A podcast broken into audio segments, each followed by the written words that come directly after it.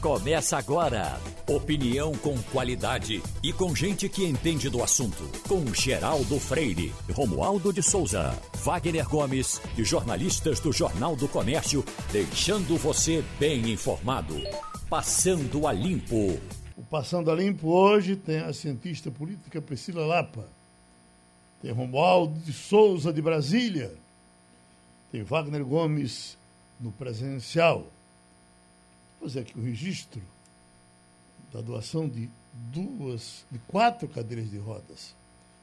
Seu Luiz Aleixo foi o portador, R$ 1.800 é o dinheiro.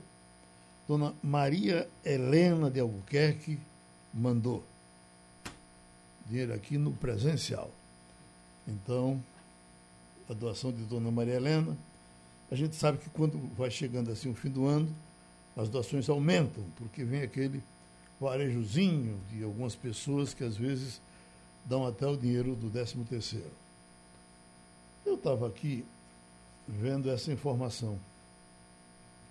Câncer de pênis mata 400 homens no Brasil por ano. Essa tragédia já foi primeiro lugar em Pernambuco. É, o doutor. Nós temos aqui um, uma figura divina, que era o doutor Jaime Queiroz, que, ao mesmo tempo que era competente, um cancerologista da melhor qualidade, era também o rei da brincadeira. E aí, é, como Pernambuco vivia essa tragédia, eu estou vendo aqui agora que os primeiros colocados são Piauí, Tocantins e Maranhão são onde mais acontecem os cânceres de pênis. E Distrito Federal e São Paulo e Santa Catarina estão fora. Então, Romualdo está tranquilo. Uhum. Ah, porque o Distrito Federal está fora disso. Bom, e o doutor Jaime, para brincar com Joaquim Branco, eles trabalhavam juntos e prestavam os dois um enorme serviço no Hospital do Câncer ele chegava aqui, sentava e dizia, Geraldo, e, e, e, quem fazia essa cirurgia de câncer de pênis era Joaquim Branco, em geral para cortar o pênis. Aí ele chegava aqui e dizia, Geraldo, Joaquim ontem chegou chorando na minha sala. Por quê? Porque ele chegou dizendo, hoje eu vou ter que cortar um pênis. então ele, ele veio por esse outro lado e brincava com. Faz uma falta enorme, doutor Jaime Queiroz, pelas brincadeiras e principalmente pelo bem que ele fazia à humanidade. Vamos trabalhar. Doutora Priscila, eu estava ah, acompanhando ontem um debate interessante de uma deputada de São Paulo, Cobolos. Ele atacava ah, a Lava Jato e a deputada defendia e ao mesmo tempo eu fui pensando, já tem inclusive pesquisa dizendo, a gente falou dela aqui essa semana, de que eh, Moro, eh, em campanha, pode tirar voto de Bolsonaro, ou tira voto de Bolsonaro, é o que a pesquisa diz. Mas eu penso, e ele também não, não, não mexe com Lula, se esse, eh, essa coisa for relembrada, fosse falar de Lava Jato, fosse dizer, por exemplo, que, na verdade, não houve absolvição completa, né? foi só uma transferência de lugar de, de julgamento. E com uma diferença de é, 6 a 4, parece. Enfim, pelo menos quatro ministros votaram uh, uh, contra o ex-presidente Lula. Bom, esse, esse rememorar durante uma campanha não poderia atrapalhar essa marcha de Lula, que está tão solta até agora, doutora Priscila? Sim, Geraldo. Bom dia, bom dia a você, bom dia Wagner, Romualdo, bom dia a todos. Sem dúvida, né? As pessoas estão olhando essas pesquisas muito descontextualizadas de ser uma campanha eleitoral. Né? O professor Adriano Oliveira tem dito muito isso, de que começa a imaginar as imagens de um guia eleitoral apresentando a prisão de Lula, aquele momento muito simbólico que parou o país e que parece que depois de tanta confusão foi meio que esquecido, mas ele será certamente relembrado, independente de Lula ser o próprio candidato ou qualquer outro candidato ligado ao PT. com certeza isso vai ser uma narrativa que é utilizada contra essa candidatura. E aí, claro, a gente olha, por exemplo, essa última pesquisa da Quest que mostrou que a corrupção não é o tema principal hoje que preocupa os eleitores. Né? Existe toda essa conjuntura econômica que certamente será a grande tônica da campanha do ano que vem, mas não significa que a corrupção se tornou um tema irrelevante. Não significa que um conjunto de indivíduos não quer mais correr o risco de apostar em uma candidatura que possa levar a um processo de corrupção, que lá na frente, né, inclusive essa narrativa vai ser construída também, de que a crise econômica de hoje, o empobrecimento do Estado brasileiro está relacionado a processos sistemáticos de corrupção que ocorreram não apenas em governos do PT, mas certamente o PT ficou muito marcado. Aí eu passo para Romualdo com outra, outro assunto também político, depois vamos ver o que é que o Wagner escolhe para falar. Mas, Romualdo, eu estava lendo agora uma informação de que o MDB vai colocar uma espécie de, de em banho-maria a candidatura de Simone Tebet. Vai esperar que ela, eh, eh, de alguma forma, deslanche alguma coisa para poder dizer ficamos com você para candidata. Ela, é, é, é uma coisa ainda em estudo, dependendo do que ela aparecer. Mas como é que ela vai aparecer? se inclusive o nome dela não é nem colocado nessas pesquisas. Aí eu lhe pergunto, essa moça tem alguma, alguma coisa de antipática, de chatice aí entre vocês? Porque é, é, ela nos parece tão competente, tão nobre, vota tão bem e, e, e, fala tão bem, mas ela não, não lancha. Qual é o problema de Simone Tebet? É o MDB. Uhum. A senadora Simone Tebet, se estivesse em outra legenda, talvez tivesse mais oportunidade. Lembre-se que no passado, não muito distante, ela quis ser candidata a presidente do Senado Federal e, consequentemente, do Congresso Nacional, e o PMDB não, e o MDB não deu apoio. Portanto, o problema todo é o MDB. Porque o MDB também sabe, não é, Geraldo, que todas as vezes em que teve candidatura própria à presidência da República não passou de 5%. E quando o MDB foi vice, candidato a vice-presidente, apresentou um candidato a vice, venceu duas disputas, que foi com Michel Temer. Então, por que, que o partido vai trocar uma aliança importante para a legenda e lançar um nome que não vai capitanear esse apoio necessário para chegar ao segundo turno. Então, a questão de Simone Tebet é o MDB. Outra questão também é o seguinte: é, é, ela, quando chegou aqui em Brasília, ela chegou com o sobrenome. Ela, foi, ela é filha do ex-presidente do Congresso Nacional. Então, é importante destacar isso. Ela precisa ainda é, deslanchar na política lá do, no estado dela, lá no, em Mato Grosso do Sul. Mesmo tendo sido eleita senadora da República, ela ainda precisa capitanear votos lá no estado de Mato Grosso do Sul, para depois tornar-se uma política eh, de nível nacional. Então, um, o maior problema de Simone Tebet não é nem a competência ou a falta de competência, é o partido a que ela está afiliada. Ô, Geraldo. Geraldo, é, o MDB diz que está finalizando os detalhes para lançar a candidatura de Simone Tebet à presidência da República ainda neste mês de novembro. Uhum. Entendeu? Mas trabalha com uma data limite para que o nome da senadora decole. O MDB coloca como meta que Simone Tebet tem que atingir 10% das intenções de voto nas pesquisas até o mês de abril. Não quer nada, né? Não quer nada. Então, tá dizendo já, olha, vou colocar seu nome, mas você não vai ser candidata. Tá dizendo só isso, entendeu? Uhum. Então, evidentemente, nesse período também, a gente vê, são, são 13, 14 nomes já colocados, Geraldo, como pré-candidatos à presidência da República. Esses nomes são lançados agora, evidentemente, são testados e vão sendo descartados ao longo dessa corrida. Então, de fato, em abril, março para abril, é que nós teremos mais ou menos uma definição de quais serão os candidatos. Eu lhe pergunto uma chapa que tivesse Rodrigo Pacheco para presidente, com Simone Tebet para vice, os dois sendo senadores, virariam a chapa pão com pão? eu acho que ficaria meio sem gosto, Geraldo. Uhum. Entendeu? Eu, o nome de Simone Tebet, acho que é um nome importantíssimo para vice, é, já que ela não tem, não que ela não tenha capacidade de ser presidente da República titular, tem sim. A questão é eleitoral, questão de capilaridade e também de apoio político todo candidato que quer se eleger tem que ter isso. Qual é a vantagem de Rodrigo Pacheco? E Rodrigo Pacheco pode, nessa confusão que a gente está acompanhando aí, de Lula brincando com Bolsonaro, Bolsonaro sem definição para partido, Moro entrando na briga, tirando o voto de Bolsonaro, pode ser que daqui a pouco esses partidos do Centrão, o próprio PL, o PP, o próprio MDB, o PSDB, comecem a se juntar em torno de um nome que consiga aglutinar todos esses partidos e, quem sabe, chegar ao segundo turno da eleição presidencial. E pode ser esse nome de Rodrigo Pacheco. Esses partidos podem se aglutinar, porque o candidato, na verdade, ele não deve somente se lançar, ele tem que ser lançado também.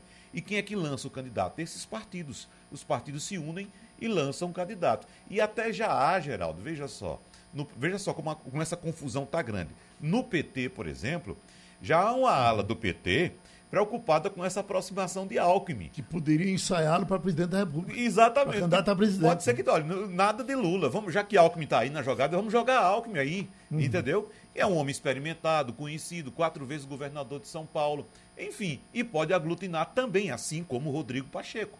Ou seja, uma pessoa neutra, que está lá no meio, não é de um lado, não é do outro, pode simplesmente os outros dizerem o seguinte: olha, vamos acabar com essa confusão. Eu não quero nenhum, não quero outro. Está tudo esculhambado. Vamos se juntar em torno de um nome e acabou. O estatístico Gauss Cordeiro é professor da Universidade Federal, é um dos 20 cientistas mais influentes do Brasil, tem contribuído com as suas opiniões aqui no Passando a Limpo. E, doutor Gauss, é, enquanto a gente está aqui fazendo as aberturas, todos nós torcendo para que se tire a máscara, para que as coisas voltem ao normal, para que possamos ter Réveillon, Carnaval, as nossas festas, a nossa vida voltar ao normal. A situação da Europa cada vez mais se complica. Há pouco eu estava conversando com uh, Mário Roberto Melo, que está em Israel, ele dizendo que já está proibido de sair de Israel para os países vizinhos, porque senão ele não vai poder voltar, porque na verdade Israel está querendo se cercar contra o Covid, o COVID que, a Covid que pode novamente dar uma, uma rebordosa em Israel. Pergunto, senhor, nós estamos correndo aqui no Brasil muitos riscos? Bom dia, Geraldo. Bom dia a todos da sua bancada, a sua audiência. O nosso risco é muito alto, Geraldo.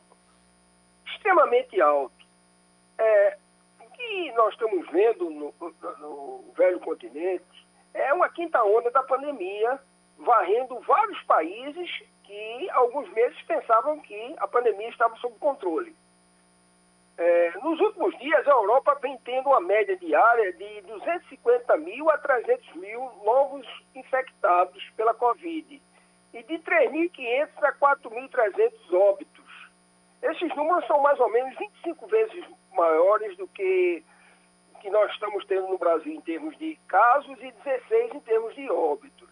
Mas o problema todo dessa pandemia é que quando as, as médias móveis estão baixas, rapidamente elas podem crescerem.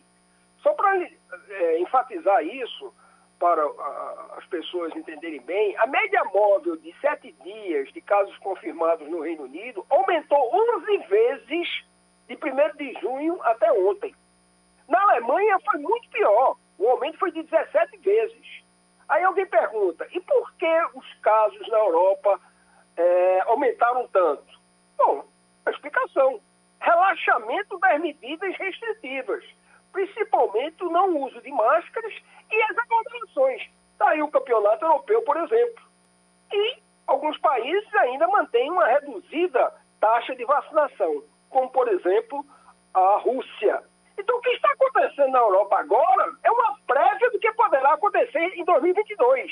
E se alguém disser que isso não é verdade, está mentindo.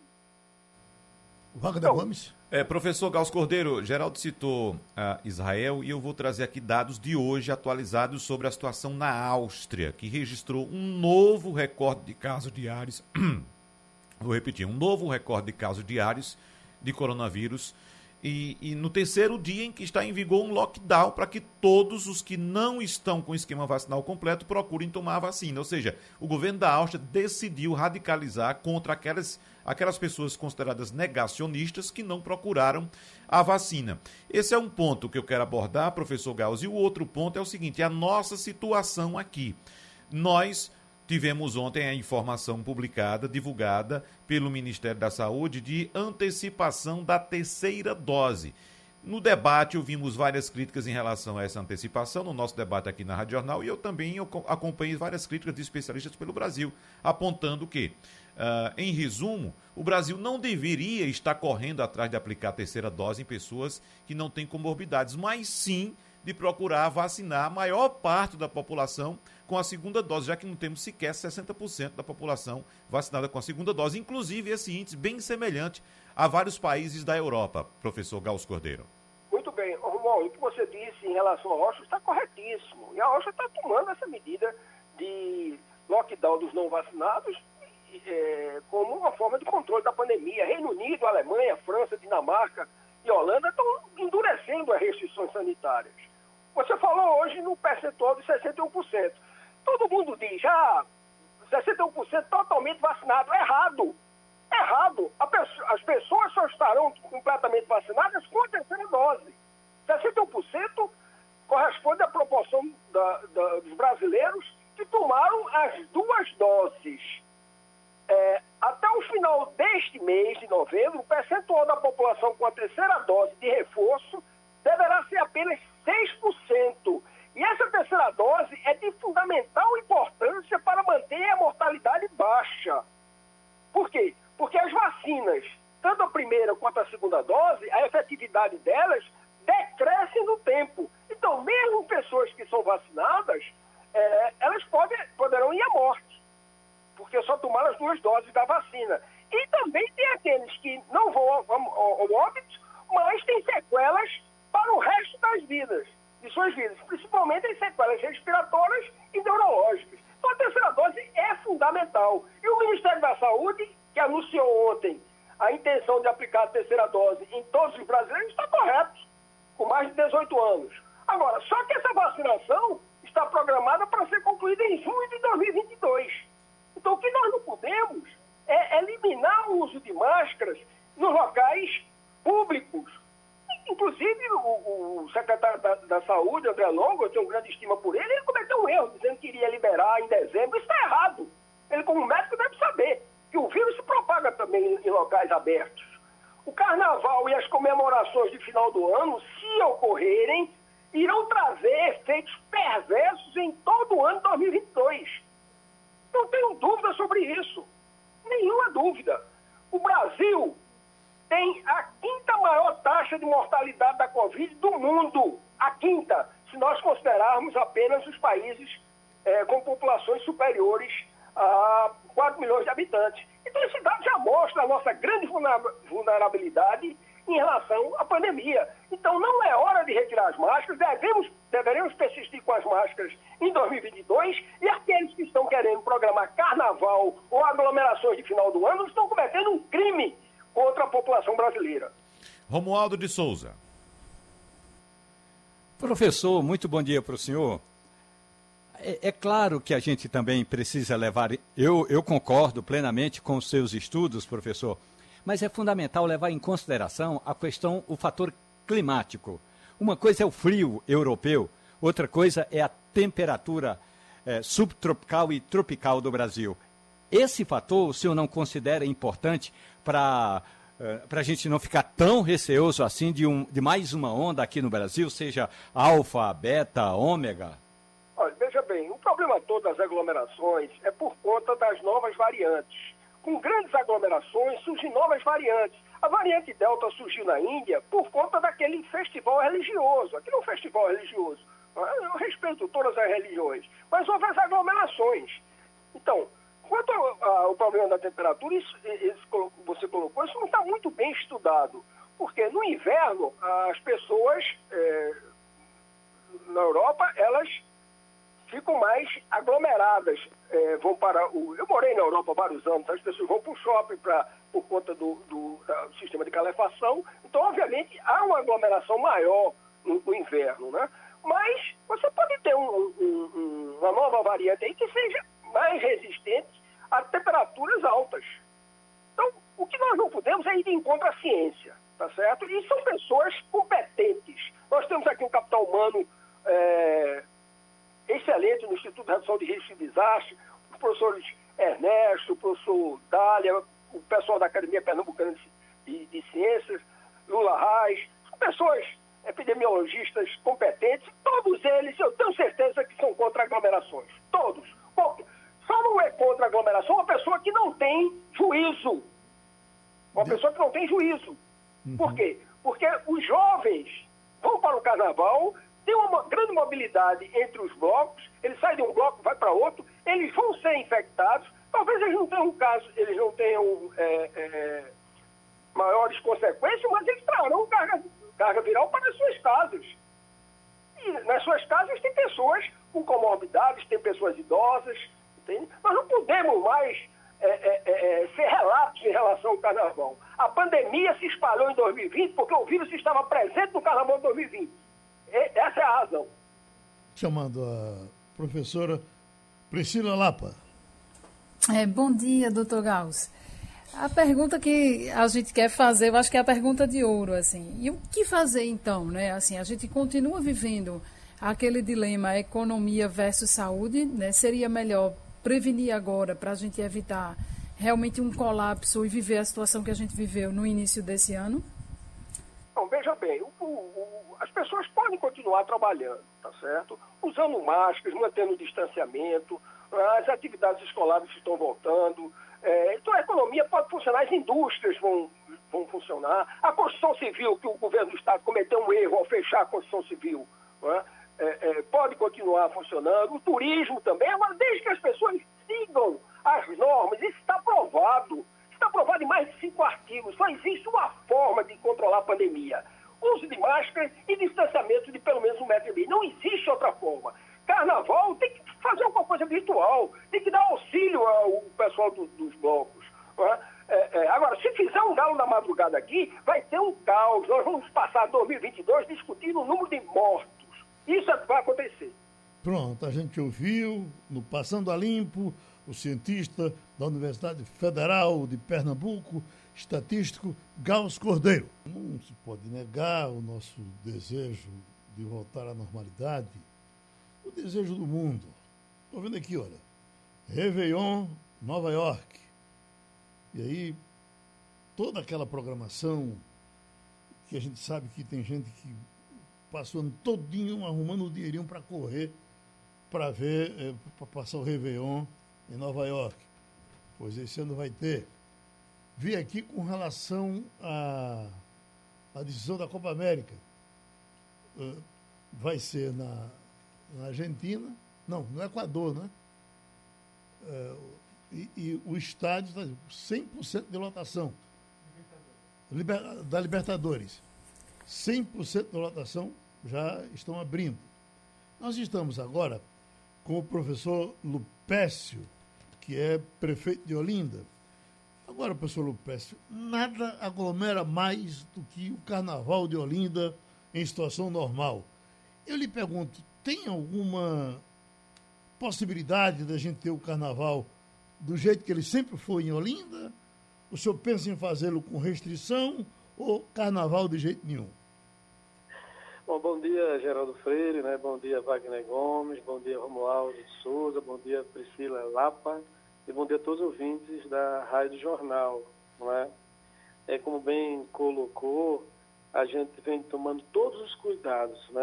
É, se tanto é que desde quando desencadeou essa pandemia, né, que deu início em outro país e atingiu o nosso, a gente tem todo, a gente já vem justamente fazendo todo esse trabalho de conscientização à população, a população atendendo o nosso, nosso pedido.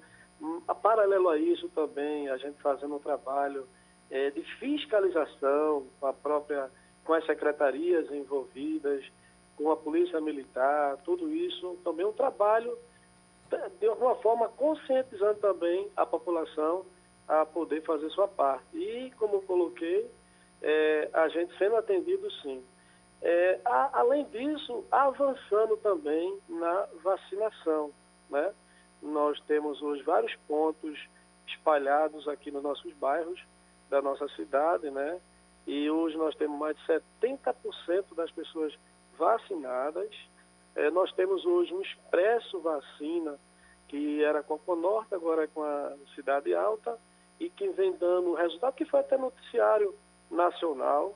Né? Então, a Secretaria de Saúde né, é, vem fazendo um esforço, quero até aproveitar, aproveitar aqui e parabenizar todos os profissionais de saúde e as demais secretarias envolvidas.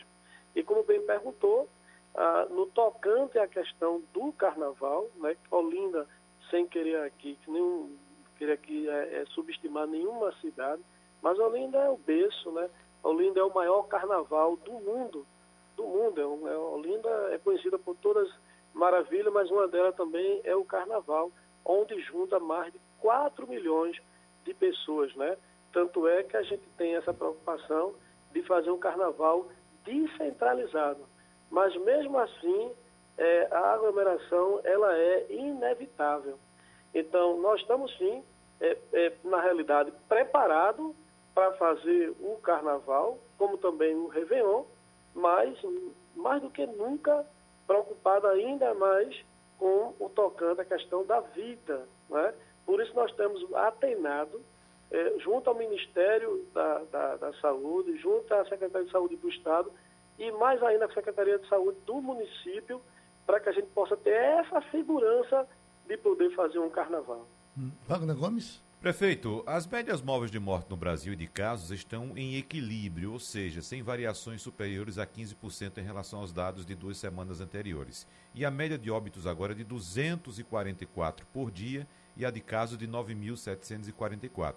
Já são 16 dias seguidos com a média de mortes abaixo de 300. Mas a gente, como observa como acontece aqui e no mundo também, esse momento pode sofrer uma reversão, dependendo, evidentemente, do nosso índice de vacinação e também uh, da proteção que nós devemos carregar para evitar a infecção por novas cepas. E por falar em carnaval, prefeito, a gente sabe que um carnaval não pode ser decidido ou cancelado em cima da hora.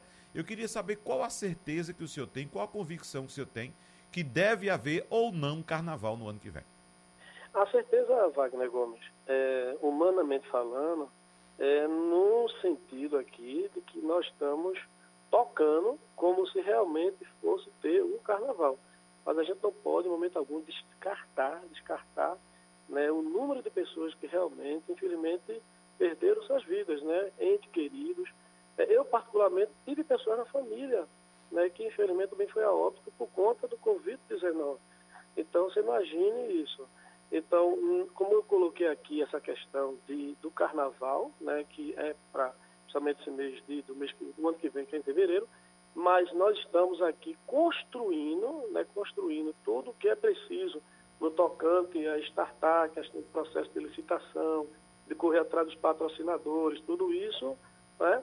É, tanto é que a gente ainda não deu nenhuma publicidade no meio da, de, de, da, da imprensa justamente nesse cuidado, né? nesse cuidado, como eu coloquei aqui minutos atrás, atenado com o Ministério e com a Secretaria, tanto do Estado como do município de saúde. Então, nós estamos tendo todo esse cuidado, levando em consideração e respeito às famílias que perderam né, seu ente querido. Mas aí, como eu estou colocando, se tudo correr como a gente está imaginando, e aí nós iremos sim fazer o carnaval, e como eu coloquei aqui, nós estamos sim preparados para fazer é, o carnaval, como eu coloquei, o maior carnaval que é Olinda. Pronto, a gente já está entendendo qual a posição do prefeito Lupécio, Olinda, sem dúvida, é o sonho de muita gente para todos os carnavais. Os assuntos econômicos essa semana estão borbulhando. As declarações do presidente fora do Brasil, a PEC dos precatórios para ser votada, eh, teto de gastos, enfim, uma infinidade de temas que a gente pode puxar com o doutor Sérgio Buarque, professor de economia que outra vez está contribuindo com o Passando a Limpo. Começando com Romualdo de Souza, em Brasília. Professor, muito bom dia para o senhor. Tem uma bom questão dia, nessa viagem do governo brasileiro, o presidente da República, os, os deputados, senadores, ex-senadores, ou seja, a caravana toda. Tinha também lá o ministro da Economia, Paulo Guedes, que disse aos investidores que o Brasil é um dos que mais é, é, uma, é um dos países, uma das economias que mais estão crescendo no mundo, mas a gente vê que assim na ponta do lápis, professor, não é bem isso. Qual, qual é o número real? Qual é a situação real do Brasil hoje?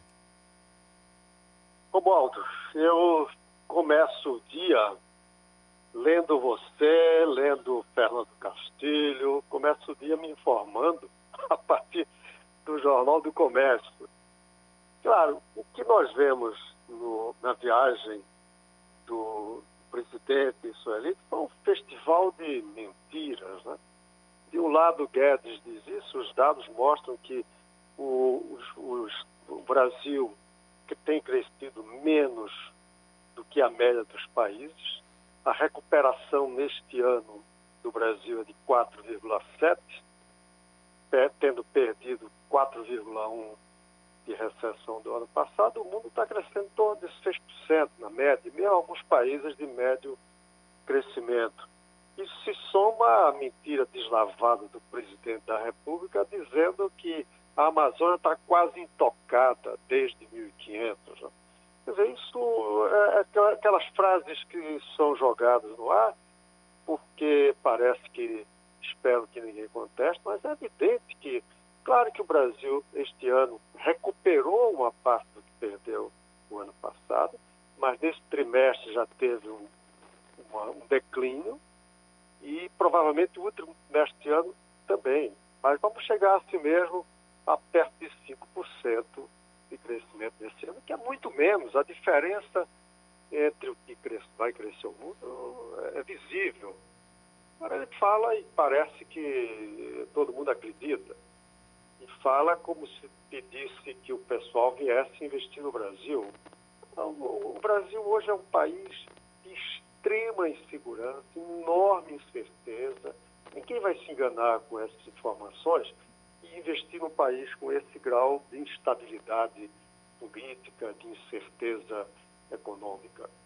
Então, me parece que isso, isso fica como palavras do ar e apenas confirmando a falta de compromisso desse governo com, com a verdade. Professora de Ciência Política, Priscila Lapa. Bom dia, doutor Sérgio. É, eu queria debater um pouco com o senhor sobre a questão da saúde fiscal do Brasil hoje, que voltou é um tema que voltou, né, muito à tona com essa questão de teto de gastos e dessas possibilidades de reajuste de servidores. Como é que o senhor enxerga essa questão hoje? Nós estamos voltando algumas décadas atrás ou a gente ainda tem chance de ter um Estado saneado, né, com suas contas públicas em dia?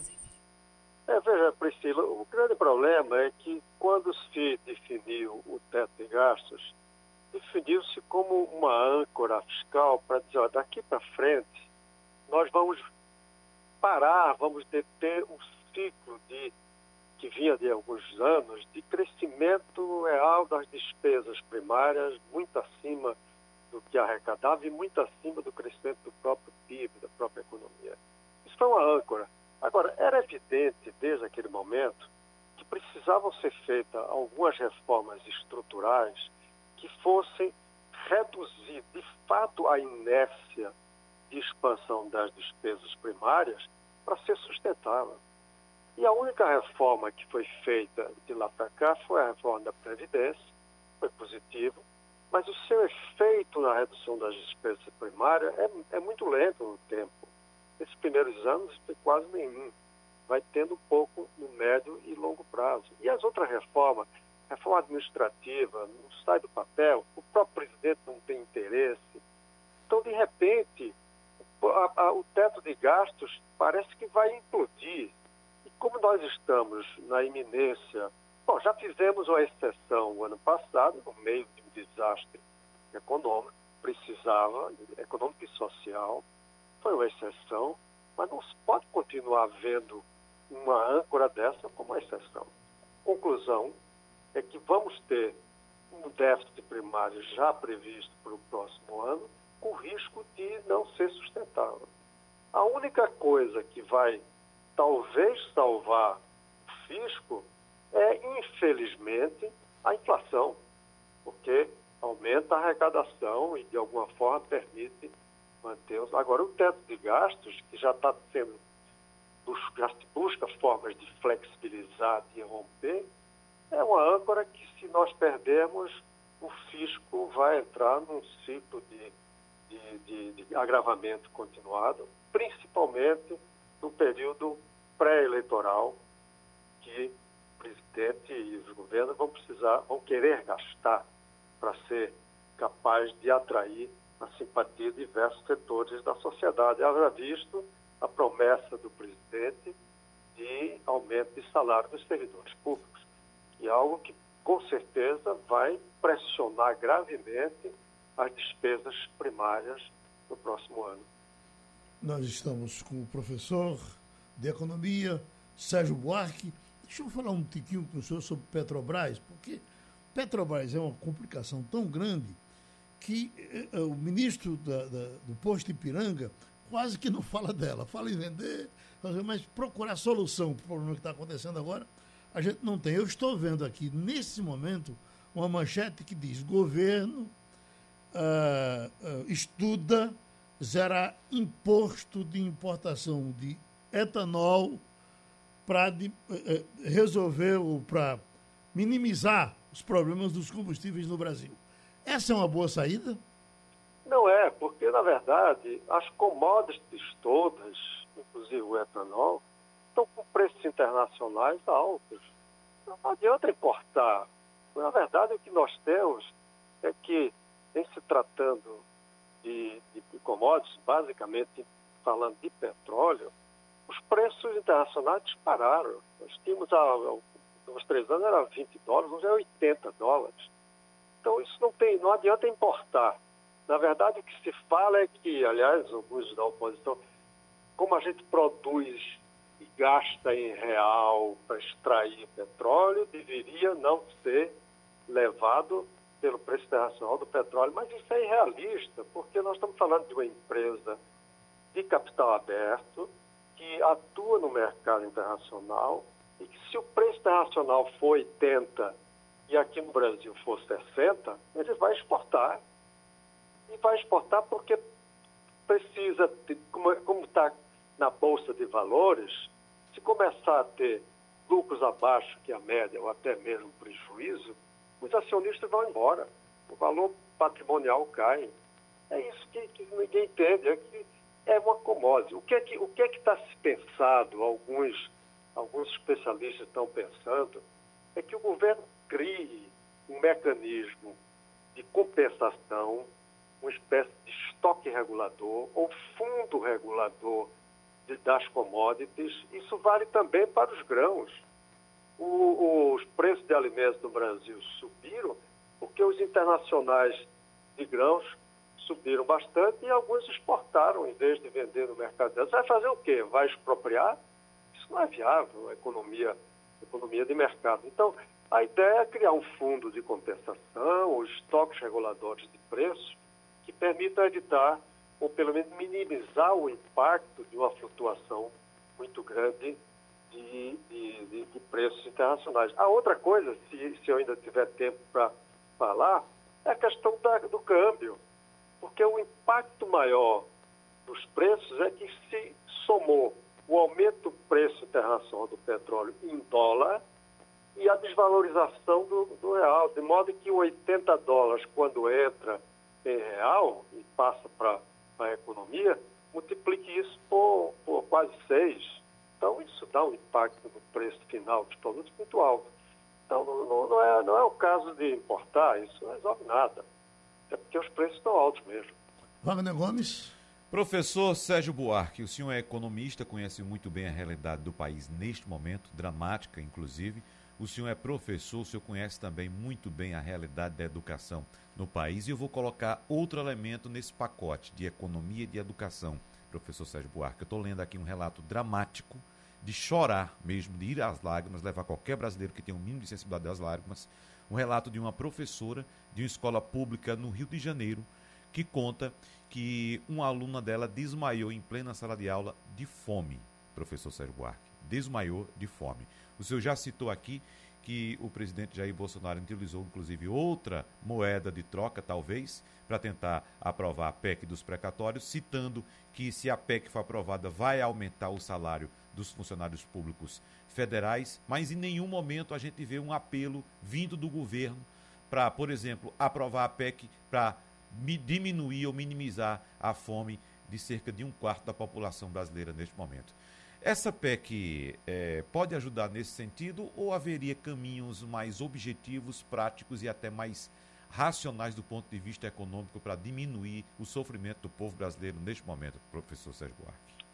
Veja, aí tem, tem dois aspectos. Tem uma questão de mais curto prazo. Nós estamos vivendo uma situação dramática que herdamos da, da, da pandemia, uma população de fato passando fome.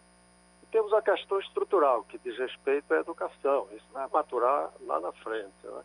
Eu acho que o que tem se insistido é que 400 reais para auxílio, eh, chamado Auxílio Brasil, vai ajudar e, e, é necessário. Ninguém discorda de que precisa, no momento dramático, como nós vamos continuar tendo no próximo ano, com a economia estagnada, com 14 milhões de desempregados, sem falar dos subempregados que não têm renda, que essa situação vai persistir. Então, precisa. Agora, você tem que buscar isso dentro do espaço da capacidade fiscal do Estado e do teto de gastos. E tinha muitas formas para fazê-lo.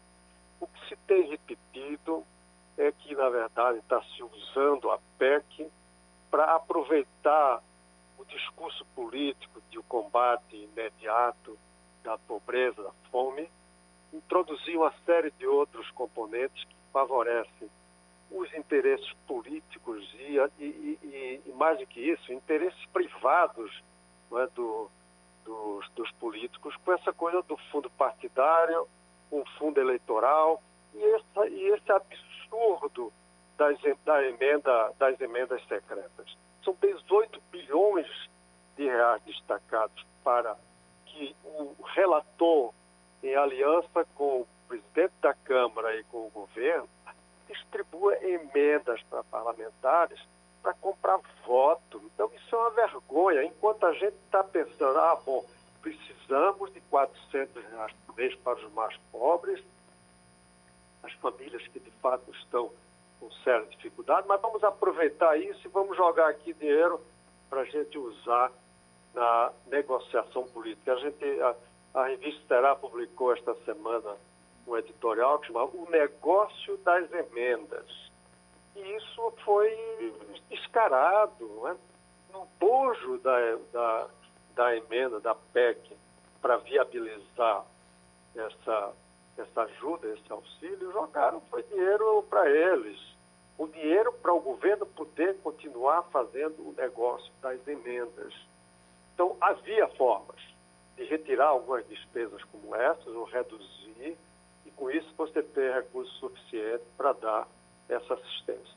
E isso seria muito mais ágil, não precisava ser uma PEC e ser aprovado em duas, duas sessões nas duas, nas duas casas do Congresso. Isso atrasou, inclusive, a, a distribuição do auxílio. Então, isso é que, na verdade, a gente pode dizer assim, nós estamos numa situação tão tão lamentável do ponto de vista político. A gente tem um presidente irresponsável, incompetente e um Congresso leviano. Porque na hora que está discutindo coisas como essa, para embutir valores e instrumentos para negociata no jogo político, isso é uma vergonha.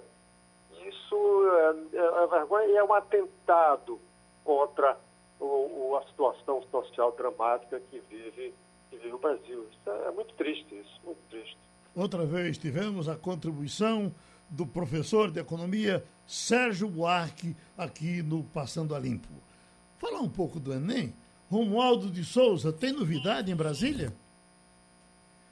A novidade é que o ministro da Educação, Milton Ribeiro, descartou qualquer interferência de autoridades que, que sejam externas à elaboração das provas do Enem.